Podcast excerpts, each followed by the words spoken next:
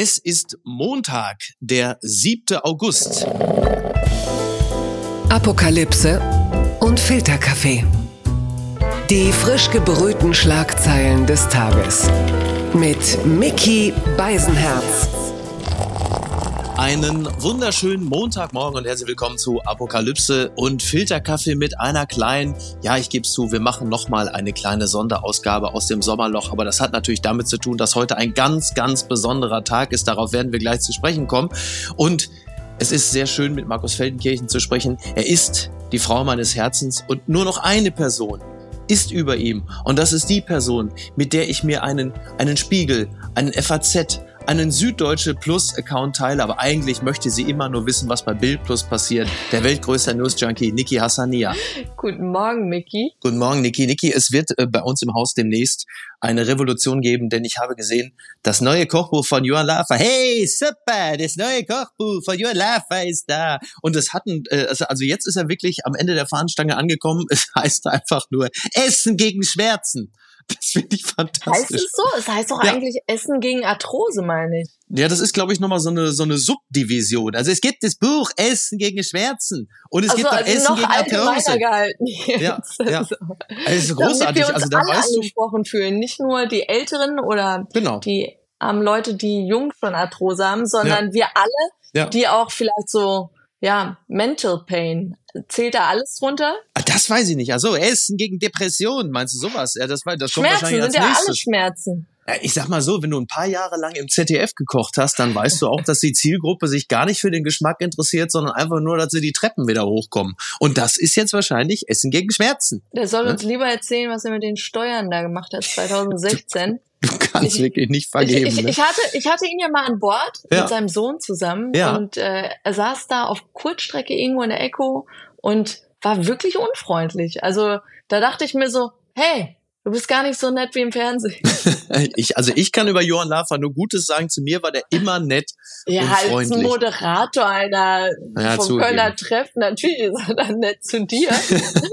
ich bin nur Service. Ja, ist nicht, aber nicht in meinem Leben. Habe ich dir mal erzählt, dass ich letztens äh, im Flieger saß zusammen mit äh, Alfons Schubeck und ich weiß, dass es zu einer Party ging und ich bin zu der Party nicht mehr gegangen, er aber schon und da habe ich gedacht, der hat bestimmt FOMO und dann habe ich andererseits gedacht, naja, wenn einer wirklich berechtigterweise Fear of Missing Out hat, dann Alfons Schubeck. Ne?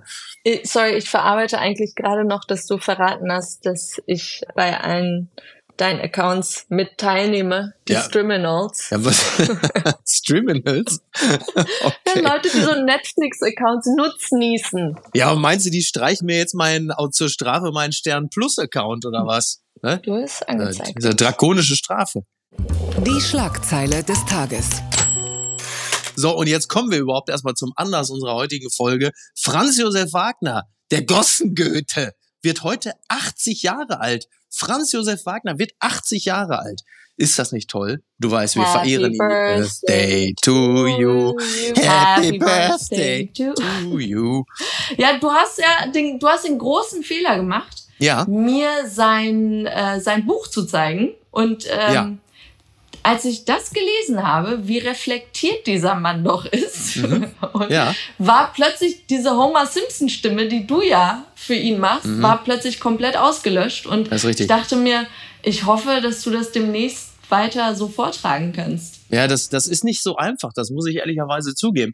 Ich finde übrigens, also diese, diese feine Linie zwischen Genie und Wahnsinn, die ist ja selten so deutlich äh, zu erkennen wie bei Franz Josef Wagner. Und dieses Buch Briefe an Deutschland habe ich gelesen und äh, ich weiß, da werden Menschen wie äh, Benjamin von Stuckrad-Barre und andere jetzt die Hände über dem Kopf zusammenschlagen und der Angesprochene selbst wird auch kotzen vor Wut und trotzdem sage ich es, stilistisch was das Reduzierte angeht, einzelner Sätze, erinnert es mich sehr an Ferdinand von Schirach. Ja, dieser, dieser nüchterne Ton, gell? diese relativ Ja. kurzen Sätze, ähm, gar nicht so Ja. verschachtelt. Ähm, ich weiß, was du meinst. Da kommen wir jetzt mal zu Leuten, äh, deren Stil äh, auch umstritten ist, aber die haben, also, ja, weiß ich nicht, erschreckend, auch gerade erschreckend viele Fans.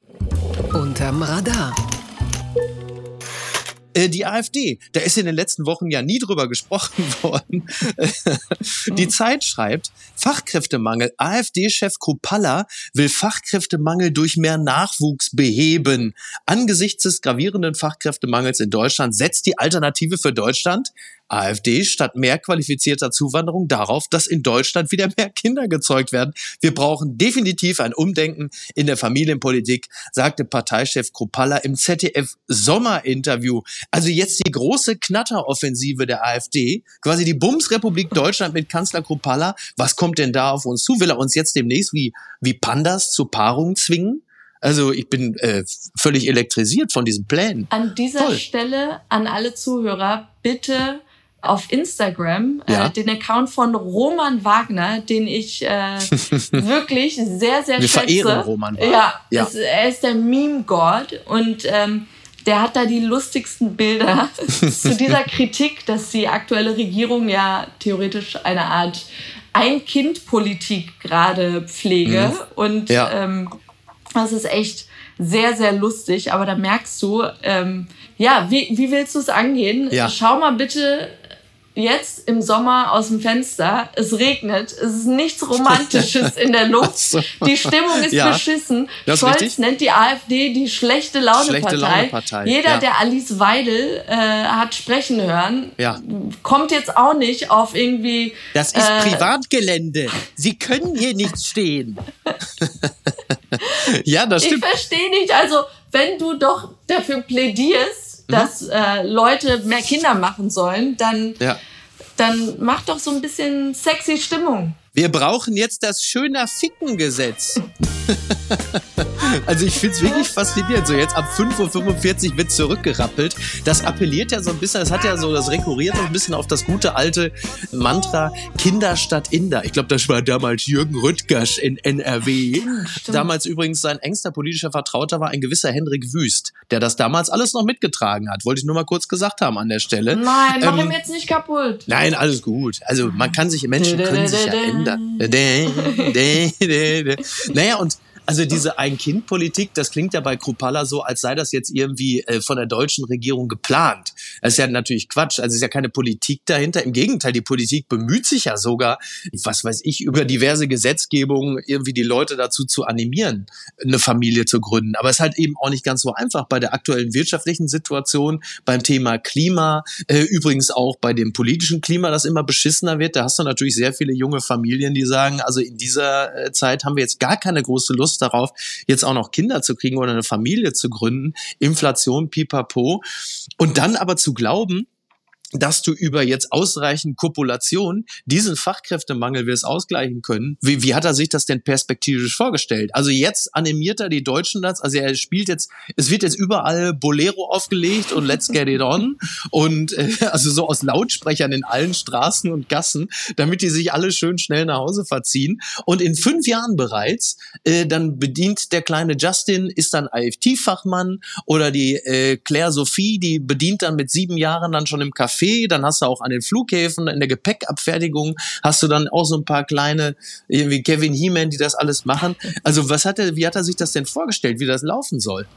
Ich, wie interessant. Ich fand eigentlich noch viel interessanter als das ganze Interview, fand ich diesen AfD Europa-Wahlprogrammtag mhm. äh, mhm. in, in Magdeburg was da wirklich für Leute in den Blenden immer gezeigt wurden. Ja. Da hatte einer echt so ein irres T-Shirt an, wo ganz fett Stalker draufsteht. Ja. Mit einem Hund drauf. Persönlicher Stalker liest man im ersten Moment nur und man denkt sich. Beruhigend. Ja, so stellt man sich die Leute einfach da auch vor. die ja, da aktiv nee. in der Partei sind. Und ja. du merktest auch wirklich, die hatten technische Probleme bei ihren Wahlvorgängen. Also die haben ja immer abgestimmt, was da jetzt alles rein soll in dieses Europa-Programm. Und die konnten sich nicht einmal darauf einigen, also wirklich auf den mindesten vernünftigen Nenner, dass dieser Angriffskrieg zu verurteilen ist. Ja. Darauf konnten sie sich nicht festlegen und da haben sie gesagt, ja, wir verschieben das, ob wir das irgendwie schlecht finden mit dem Angriffskrieg. Und, und da denke ich mir so, ganz ehrlich, ich verstehe, dass aktuell keiner weiß, wie er mhm. die Umfragewerte der AfD bzw. diese Erfolge stoppen kann. Ja. Von Thürings Ministerpräsidenten Ramelow kam ja gerade ich weigere mich mhm. in, in diesem Szenario, was hat er, in diesem AfD-Alarmismus da mitzumachen. Ja, finde ich auch gut, finde ich auch gut und richtig, was er da sagt. Und gerade er als Ministerpräsident von Thüringen, also wirklich so im Heartland der AfD, der weiß ja auch am ehesten, was das bedeutet sich mit denen ja, äh, aber umzusetzen. Ganz ehrlich, ich würde sagen, wir alle haben da keinen Bock drauf, ja. Ja, ja in allen Bereichen, sei es Klima, in allem sagen wir doch, wir haben keinen Bock auf diese Apokalypse, die ständig als Newsticker in unseren Handys genau. landet. Total, Aber ja. man kann sich davon einfach eh nicht frei machen. Ja. ja. Also es ist ein Problem und es passiert und du kennst vielleicht sogar die ganzen Mechanismen. Du durchschaust die Presse. Du sagst, hey, ich sehe, was da gemacht mhm. wird für Clickbaiting, ja, für was auch immer. Aber diese Angstlust wird halt erwehren. eben auch bedient. Ja, aber du genau. kann, das will ich damit sagen. Du kannst dich dem einfach nicht erwehren. Das ist genauso wie knallt mir noch so viele Warnhinweise auf meine Süßigkeitenverpackung. Ich werde trotzdem weiter Lakritze fressen. So, ich ja, Niki, Niki, da muss man aber jetzt mal einen kurzen Punkt machen. Du bist wirklich außerordentlich geisteskrank, was den Genuss von Süßigkeiten und Lakritz angeht. Du bist nicht repräsentativ. Okay, der Vergleich hinkt, der Vergleich hinkt. Nein, aber worauf ich hinaus will, ist, man kennt alles, man erkennt auch alles, aber man kann sich dem Ganzen nicht erwehren. Und natürlich. Wir haben versucht, in der Schussfahrt zu wenden. Entschuldigung, bitte kurz. Und, und natürlich erkenne ich auch diese Apokalypse, die ständig jede Woche mit diesen Umfragewerten reinkommt und ja. vorgezeichnet wird. Und trotzdem, die Vernunft sagt mir, es wird schon alles gut gehen und so schlimm ja, wird es nicht kommen. Und trotzdem ist ja. da dir so, aber was ist wenn? Ja, und ähm, ja. Das finde ich gerade so, ja, echt schwierig. Ich kämpfe da mit mir selbst. Aber diese Umfragewerte der AfD, die, also wie gesagt, ne, schon mal erwähnt, positive Umfragewerte bedingen weitere positive Umfragewerte. So. Und ich bin der festen Überzeugung, ganz unironisch, dass das beschissene Sommerwetter der letzten Wochen auch noch mal ein paar Prozent äh, der AfD äh, dazu beigetragen haben. Ist doch klar, wenn du da irgendwo als irgendein Jochen durch schuld? die Fußgängerzone, naja, du läufst durch die Fußgängerzone oder bist irgendwo in Schaboi jetzt seit drei Wochen rennst du mit deiner vollgefurzten äh, Funktionsjacke rum, dann kommt irgendein Kamerateam vom NDR und sagt, was würden Sie denn wählen, wenn jetzt war, ja, ja, AfD, weil das ist ja so eine Frustabladestelle, dass du sagst, ja, die Ampel ist ja schuld mit dem Kackwetter. Ja, Wer ist denn Klimaminister Habeck? Das sagt Ramelow ja. ja auch, dass äh, seine Theorie ist ja auch, dass der Osten den Westen damit teilweise schon provozieren will, weil er Stimmt einfach ja so dieses ja, ja we want to see your liberal tears. Ja. Wir wollen euch weinen sehen. Ja, das in, ist ja so ein, ist ja so ein klassischer Trump-Reflex. Also das heißt, die Skepsis an den eigenen zu wählenden Kandidaten ist nicht größer als die Abscheu gegenüber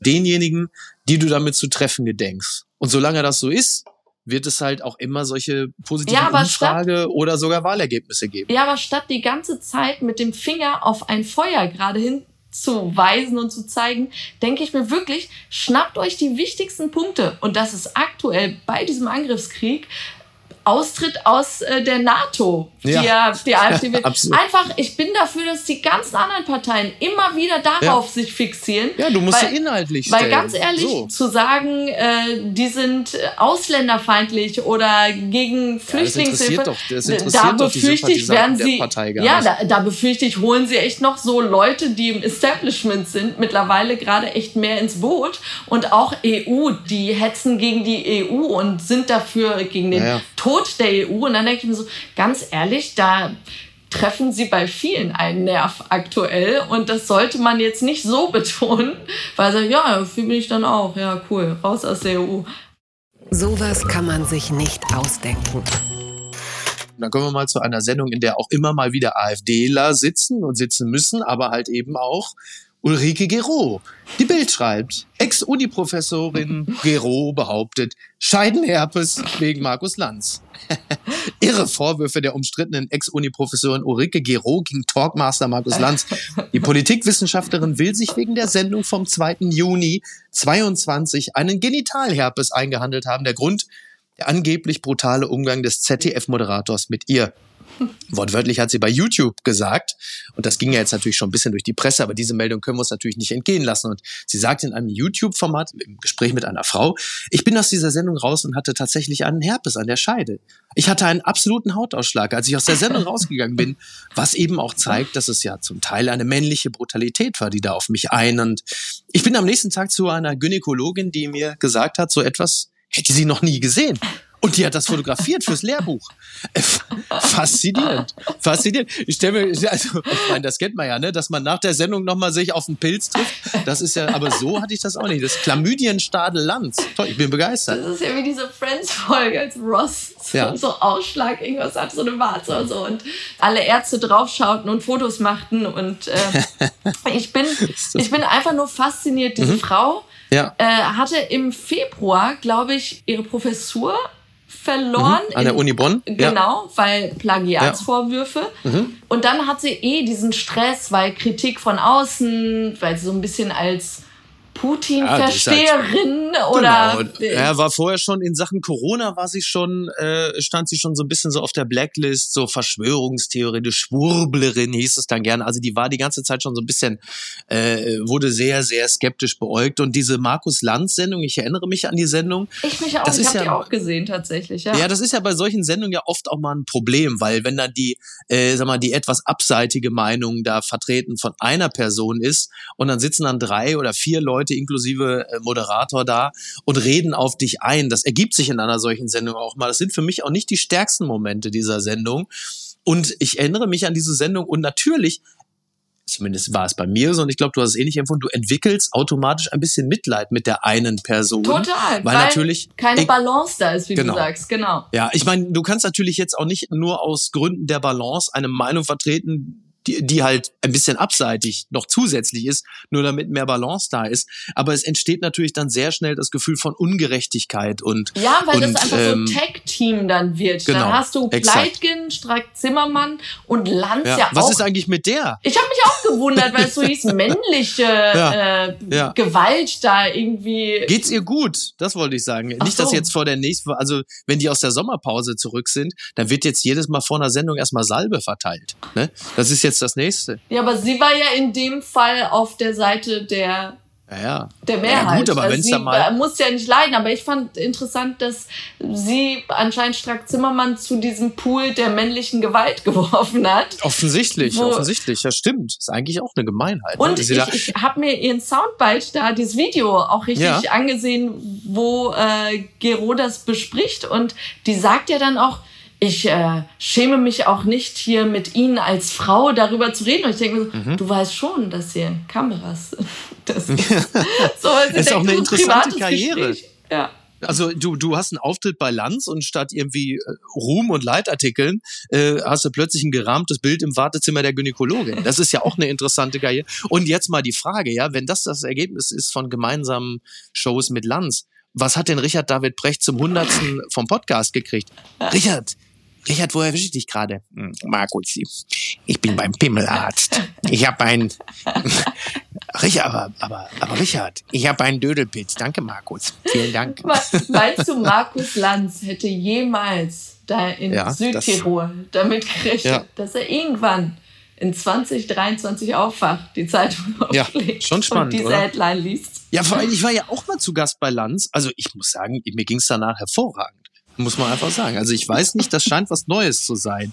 Irgendwie. So wie bei Kindergeburtstagen, da kriegt man ja immer so ein, so ein Goodie-Bag zum Abschluss, so eine kleine Tüte. Und bei Lanz kriegst du jetzt, ist das jetzt so das Neue hinten raus?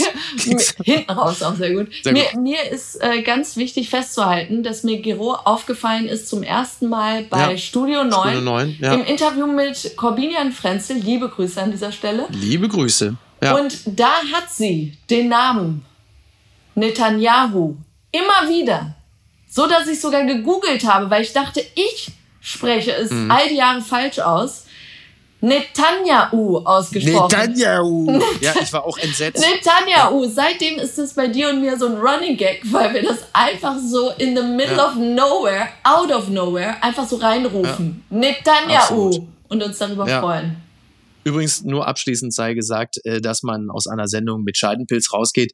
Das ist in einer Talksendung sicherlich ungewöhnlich. Bei Temptation Island gehört das zum guten Ton, aber das besprechen wir zu einer anderen Stelle. Söder ist geduldig. Das Redaktionsnetzwerk Deutschland meldet nach den Ostwahlen. Söder will K-Frage erst im Herbst 2024 entscheiden. Das hat er jetzt zum Besten gegeben äh, im Format äh, Frag selbst, eine ARD-Online-Sendung, sagte, er sei dafür, dass wir das nach den Wahlen in den neuen Ländern nächstes Jahr machen, dass wir uns dann entscheiden. Also da sind ja im nächsten Jahr Landtagswahlen, Sachsen, Thüringen, Brandenburg, und sagte, es mache wenig Sinn, einen Kanzlerkandidaten in drei Landtagswahlen zu schicken. Zudem glaube er auch, schauen Sie, dass wir die Ereignisse dieser Landtagswahlen sehr, sehr sensibel und sehr genau analysieren müssen und daraus möglicherweise auch gute Argumente für die Personalfrage finden. Das finde ich fantastisch. Das ist natürlich super abgezockt. Der lässt also quasi Zeit. März schön vor die Pumpe laufen, nutzt ihn als Crashtest-Dummy. Und äh, wenn dann drei Landtagswahlen unter einem CDU-Chef Merz komplett in die Tonne getreten sind, und davon ist ja fest auszugehen bei dem aktuellen Trend, der sich wahrscheinlich auch halten wird, dann heißt es natürlich irgendwann im Herbst, ja, Friedrich, also tut mir wirklich leid, aber du hast ja selber die Wahlen gesehen. Schauen Sie, ich wüsste schon einen. Ich mach's. Es spielt auf Ja. Zeit. Es spielt einfach auf Zeit. Ja. Und sag mal, wann war das zeitlich? Guck mal, mit Laschet lacht. Ja, mit ja. dem Fauxpas. Das war, Das- äh, am, ich kann dir genau sagen, wann das war. Das war im Juli 2021, Genau. vor zwei Jahren. irgendwo, äh, Ja. Und dann nach Söder Mhm. würde man sich dann, nee, das wäre schon zu spät. Weil dann hätte ich jetzt gesagt, guck mal, hätte man da noch die Möglichkeit, den Kanzlerkandidaten. Ende Juli noch zu wechseln, Ach so. wie es dann gelaufen wäre für die CDU. Aber es ist natürlich schlau, weil ganz ehrlich, Klar. das hat man ja auch bei Baerbock gesagt, als es mit ihrem Buch und sonst was kam und den, den Stolpersteinen, Mhm. dass man sagte, boah, hätten wir doch echt nur gewartet, weil du dann so eine Art Zielscheibe wirst für Ja, alles Negative. Absolut. Das ist der Moment, wo alle buddeln werden, wenn es heißt, das ist unser Kanzlerkandidat. Total. Und dass man da sagt, ey, lass es im spätesten Moment wie möglich machen, verstehe ich. Ja, das ist schon, also es ist, wo Söder natürlich sogar recht hat, ist, dass es eigentlich keine gute, oder nicht nur eigentlich, sondern dass es keine gute Idee ist, einen Kanzlerkandidaten durch diese drei Landtagswahlen laufen zu lassen. Siehe Martin Schulz damals, der ist Kanzlerkandidat geworden, also 100 Prozent, alles tipptopp, alle völlig begeistert. Dann kamen drei Landtagswahlen, die waren eine absolute Katastrophe. Ich glaube, begonnen hat's wie so üblich im Saarland. Und danach war natürlich dann der berühmte Schulz-Effekt, der Schulzzug auch schon komplett weg. Natürlich Oh, äh, ist das an sich nicht schlecht. Nur Söder setzt natürlich komplett darauf, dass er im Oktober in Bayern bei der Landtagswahl durchmarschiert und dann kommen halt die Ostwahlen und die kann dann schön äh, Merz sich abholen. Also der hat dann mehr Pech mit Ostdeutschland als Honecker 89. Also das wird schon lustig. Hallo, und Söder hallo. sieht sich natürlich. Sö Ja. Söder hat im Sommerinterview wieder gesagt, schauen Sie, mein Platz Schauen ist Sie. Wie war das? Landespapi oder wie nennt er sich? Ja, er hat auch so ein Foto gepostet und Ja. äh, da hat er gesagt, ja, wie der Landespapi. Also witzig, ne? Du hast ja mitgekriegt, dass er im Jahr 22 äh, einfach 180.000 Euro für einen Fotografen ausgegeben hat. Und da muss man der Fairness halber sagen, also so wie Mario Testino seine Erbsensuppe in Szene gesetzt hat, da ist also wirklich, das ist sein, das ist jeden Cent wert. Verlierer des Tages.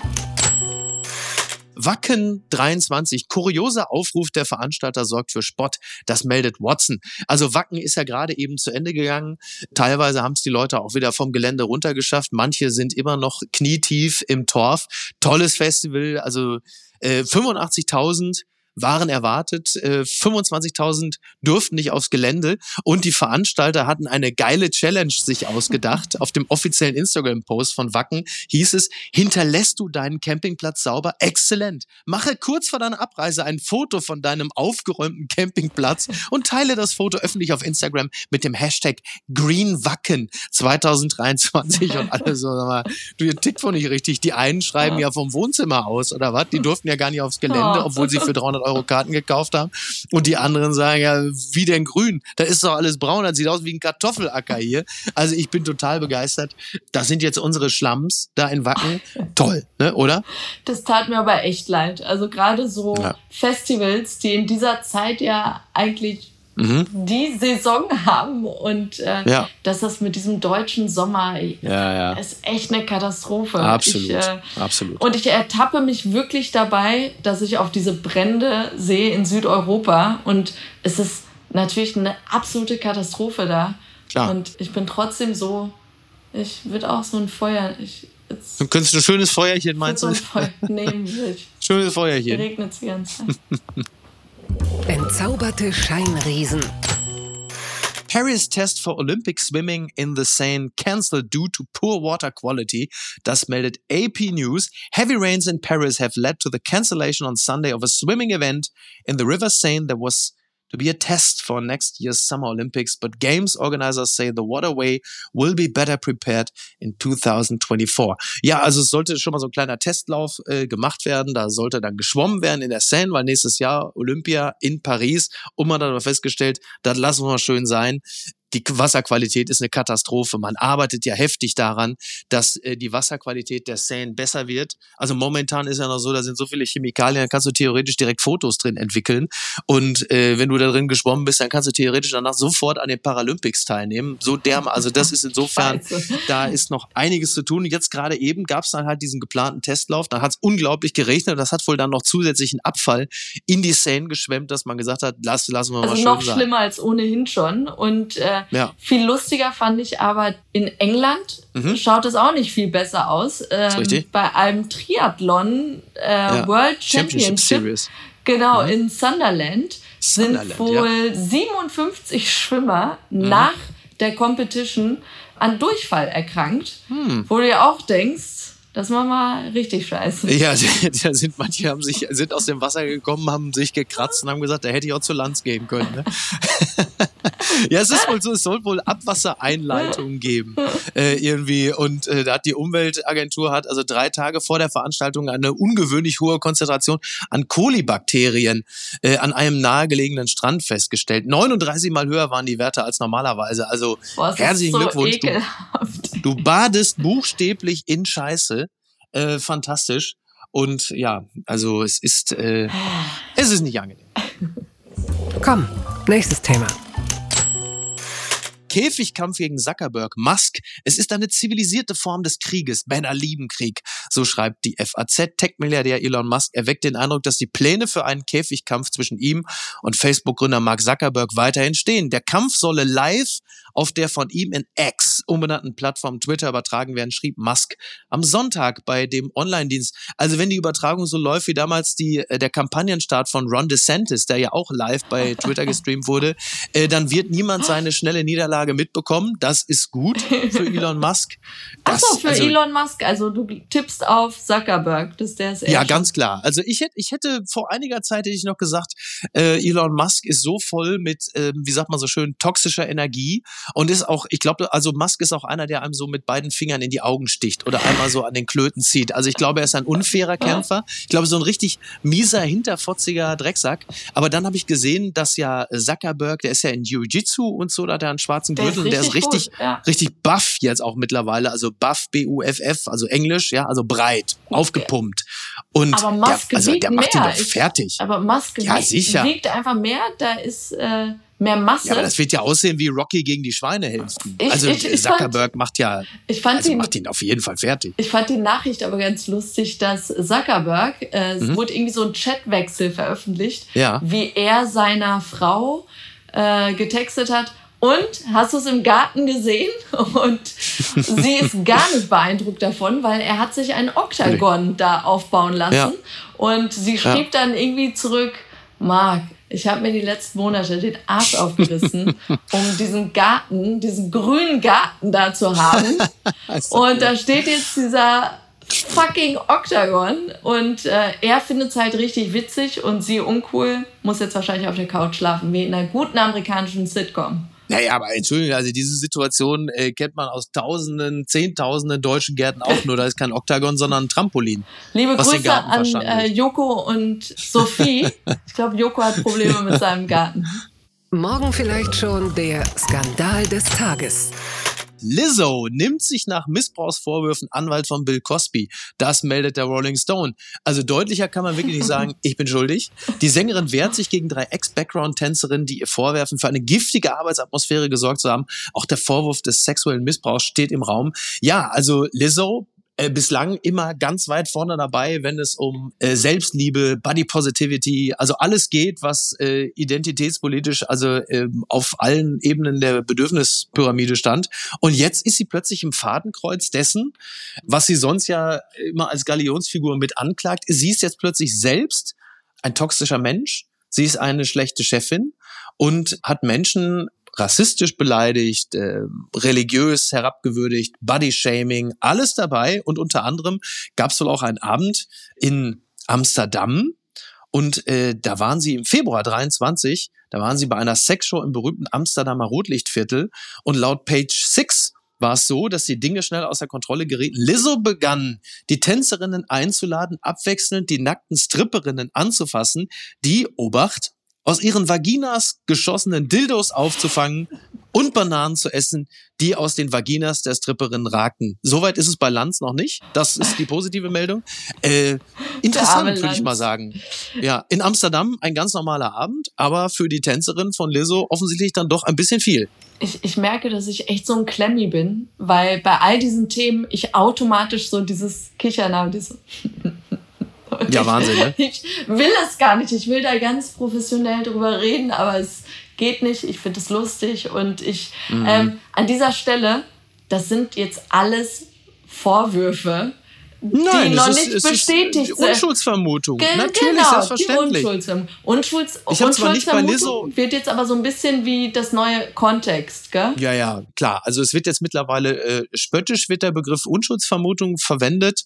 Also jemand, der im öffentlichen Raum auf die Unschuldsvermutung völlig zurecht pocht, übrigens egal um welchen Fall es geht, der wird dann entweder ein bisschen spöttisch angeguckt oder ist im Grunde genommen schon knietief in der Mittäterschaft. Das kennen wir aus anderen prominenten Fällen gerade.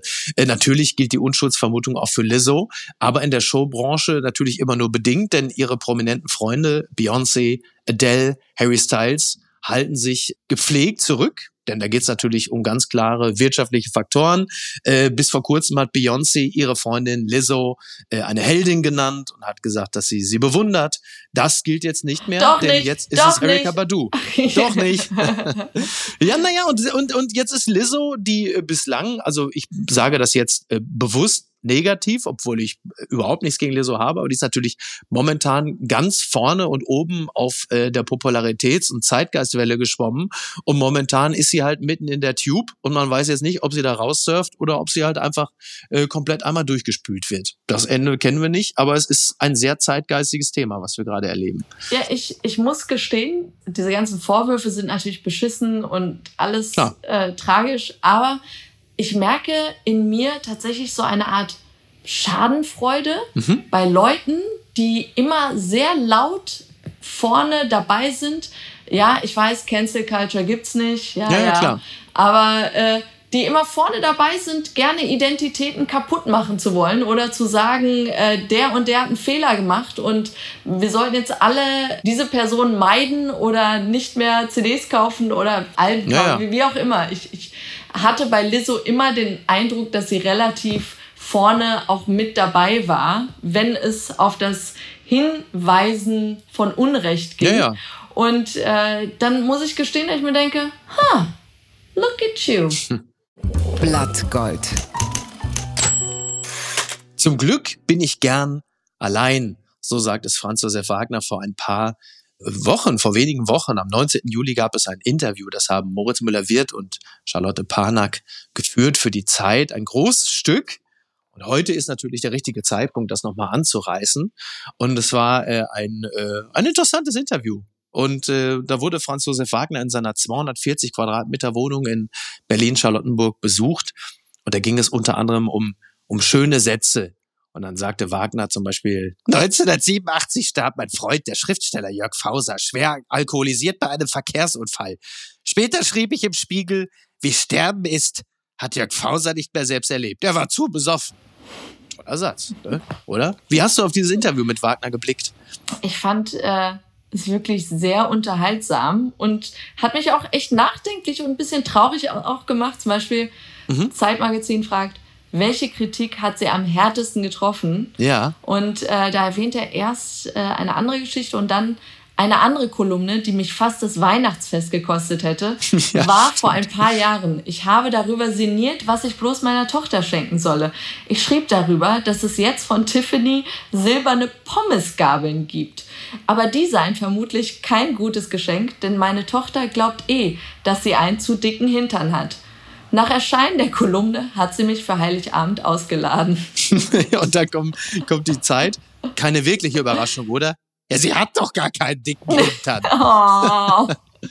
Ja, ach, das ist wirklich, ist wirklich ein, ein, ein wirklich interessantes Interview, weil er hat ja nicht, er ist ja nicht nur Bildkolumnist gewesen, er war ja auch Chefredakteur der Bunden, der Bildwoche, aber auch zum Beispiel äh, der Super-Zeitung, die speziell äh, im, im Osten ja gut ging. Und da war zum Beispiel die sehr berühmte Zeile, Angeber Wessi mit Bierflasche erschlagen. Ganz Bernau ist glücklich, dass er tot ist.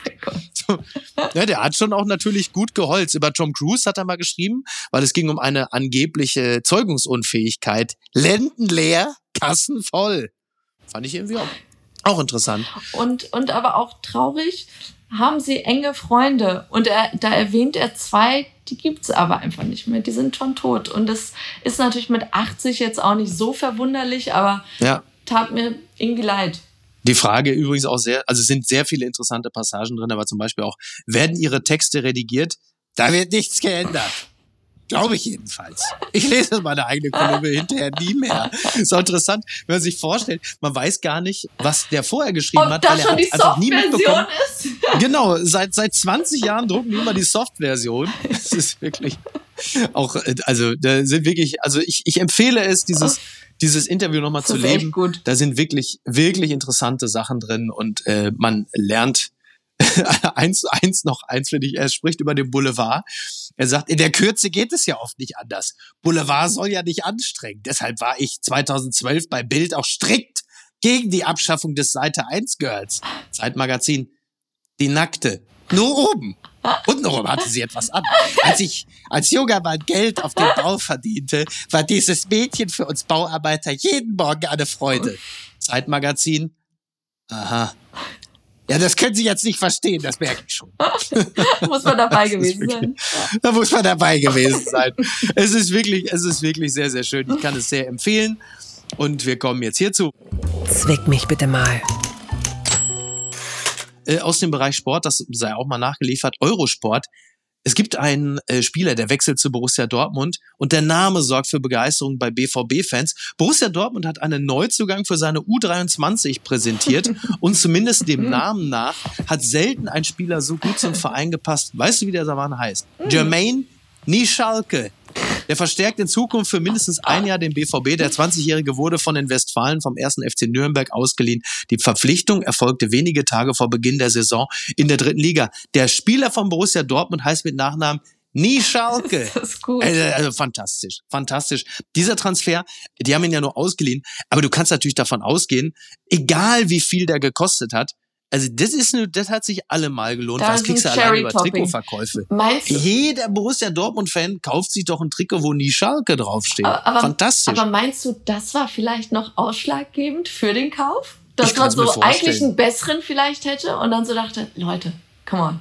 Komm, also, der Name. Also, der Name. er ist doch, also ich meine, der, der ist ja auch nur geliehen, ja. Das heißt, der kostet ja nicht viel. Also ist auf jeden Fall ein besserer Deal, als einen verletzungsanfälligen Spieler für 30 Millionen zu kaufen, der alle zwei Wochen irgendwas Homofeindliches postet bei Instagram. Und man muss jetzt andauernd immer äh, den Fans erklären, nein, also bei uns gelten schon gewisse Statuten, Regularien, aber, echte aber. Liebe und, und Vielfalt. Aber jetzt, ja gut, dass er jetzt sagt, die Schwulen sind des Satans, das hat er so nicht gemeint. Das ist also, also von daher lieber nie Schalke. Jetzt braucht eigentlich Schalke nur noch einen Spieler, der mit Vornamen, weiß ich nicht, Nibo und Nachname Russia. Aber Moment, Russia. Nein, nein, doch nicht. Nein. Ja, oder, oder was weiß ich, oder, oder St. Pauli äh, kauft sich irgendwie einen rumänischen Spieler, der mit Nachnamen Scheiß HSV heißt. Ne? Wird doch wohl irgendwo auf dem Markt, wird doch wohl einer sein. Also wir werden das alles, wir werden das alles Ist mal. Ist jemand, der dünnscht? oh Gott, oh Gott, oh Gott. Das gibt's doch gar nicht. Magie aus Holz. Ralf Möller präsentiert Kettensägen-Show in der ARD Mediathek. Das meldet DWDL. Ab September wird sich in der ARD Mediathek eine Woodcarving Show abrufen lassen. Versprochen wird nicht weniger als Magie aus Holz. Das ist ja toll. Also Woodcarving, das kennt man ja, glaube ich, so aus dem Sportfernsehen und so, dass da Männer mit Kettensägen irgendwie äh, kunstfertig, also Lumberjack kennt man ja, ne, wo so Leute irgendwie mit Äxten möglichst schnell Bäume umkloppen. Und dann gibt's halt natürlich auch Kunst mit Motorsägen. Also äh, darf man jetzt übrigens nicht verwechseln. Kettensägen-Show, das ist äh, Jens Lehmanns Nachbarschaftsärger. In diesem Fall, also wenn das Carport mal wieder überragt, in dem Falle geht's wirklich um Männer, die besonders kunstfertig dann halt einfach mit Kettensägen was ins Holz reinhauen. Und da hat Ralf Möller offensichtlich gesagt, super, da bin ich doch dabei, ich bin Mann wie eine Eiche.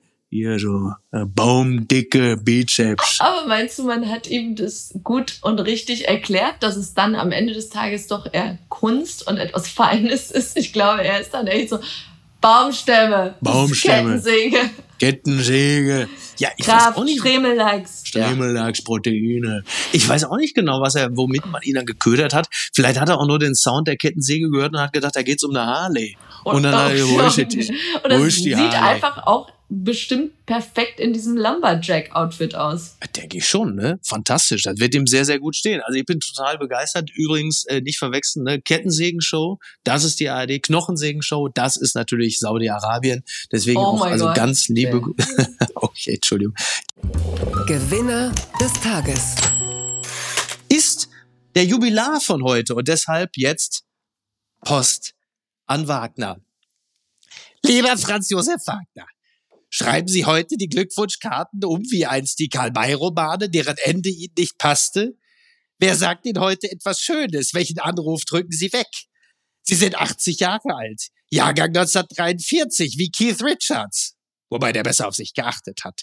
80 Jahre gelebtes Leben, Luftbrücke, Mauerfall, Maschendrahtzaun. Über vieles haben sie geschrieben. Anstößige Zeilen, Porträts wie groteske Karikaturen in Fußgängerzonen, Postkarten aus der Hölle, Franzi van Speck, Abgasaffen, Pleite Boris, Smoothie trinkende Powerfrauen im Gebärstreik. An ihrer Lage der Nation lesen sich viele wund. Für die einen sind sie der Dorfirre, der unfallartig die Wahrheit spricht. Andere sehen sie weniger positiv. Ihre Post ist manchen so willkommen wie gelbe Briefumschläge, wie in der S-Bahn angequatscht werden. Hey du, ich weiß, was du für einer bist. Psychogramme wie ausgekippte Koffer. Die Frage ist nicht, worüber sie schreiben, sondern worauf. Ihre Texte sind Buchstabensuppe aus Rotwein, literarischer Fleischsalat. Als Leser bangt man, was wird's denn heute wohl? Umarmung oder Würgegriff? Hohes C oder Rülpser? Schon bei ihrem Hallo nestelt so mancher nach dem Pfefferspray. Verliebt blinzelt sie das Leben an. Ein Flirt mit dem neuen Tag. Na, woher kennen wir zwei uns denn? Da geht doch mal ein Spruch daneben, klar. Sie jagen dem perfekten Satz hinterher. Doch sind sie Ahab oder sind sie der Wahl? Womöglich sind sie beides. Sie lieben Wein, Zigarren und schöne Frauen. Was sie sich erträumen, gewöhnen sich andere ab. Ihr Deutschland war ein Deutschland der sich öffnenden Türen und Reißverschlüsse. Regular Jeans, Flutschfinger und Busenwunder. Kippe, Kaffee, Kopfnuss. So einer fährt nicht mit dem Audi beim Verlag vor. So jemand bindet sein Pferd vorne an den Saloon. Der liebt Lachsersatz auf Ei und verachtet Hafermilch. Doch Dornkatland ist abgebrannt. Die Gegenwart ist epiliert. Manchmal erkennen sie es kaum. Erkennen sie es kaum wieder. Geboren als Flüchtlingskind, abgehauen, um Dichter in Paris zu werden. Ein junger Mann mit einem Gesicht wie Nutella und Milch. Ein Wunderkind, das im Porsche durchs Heimatdorf brauste. Als Reporter reisend und rasend, rastloser Witwenschüttler ohne Skrupel, jähzorniger Brüllchef, oben auf dem gläsernen Affenfelsen. Ein Silberrücken, der Kaffeetassen und Schreibmaschinen das Fliegen beibrachte, wenn es mal nicht so lief. Schlagzeilen wie der Prankenhieb eines Pumas. Heute streift der König der Bleisavanne mit abgewetztem, fisseligen Pelz in seinem 240 Quadratmeter Käfig umher. Allein in einer Wohnung voll gerahmter Fotografien. Ein Reporter bleibt immer Beobachter, die Teilnehmer. Nicht mal am eigenen Leben. Ihre Altbauwohnung ist ihre Insel, ein schreibender Robinson und seine Flaschenpost. Der Flaschenboden als Brennglas. Tabakrübel im Fischgrätparkett. Sie schreiben an Gott. Olaf Scholz, den Regenwurm. Eine Antwort blieben ihnen alle schuldig. Sie sind unerhört. Ihre Energie ist eine fossile, ein Verbrenner in einer Welt aus Wärmepumpen, ein Karstadtmann, querstehend im Windkanal. Kann man in Cowboystiefeln auf Eierschalen tanzen? Gossengöte hat man sie einst genannt.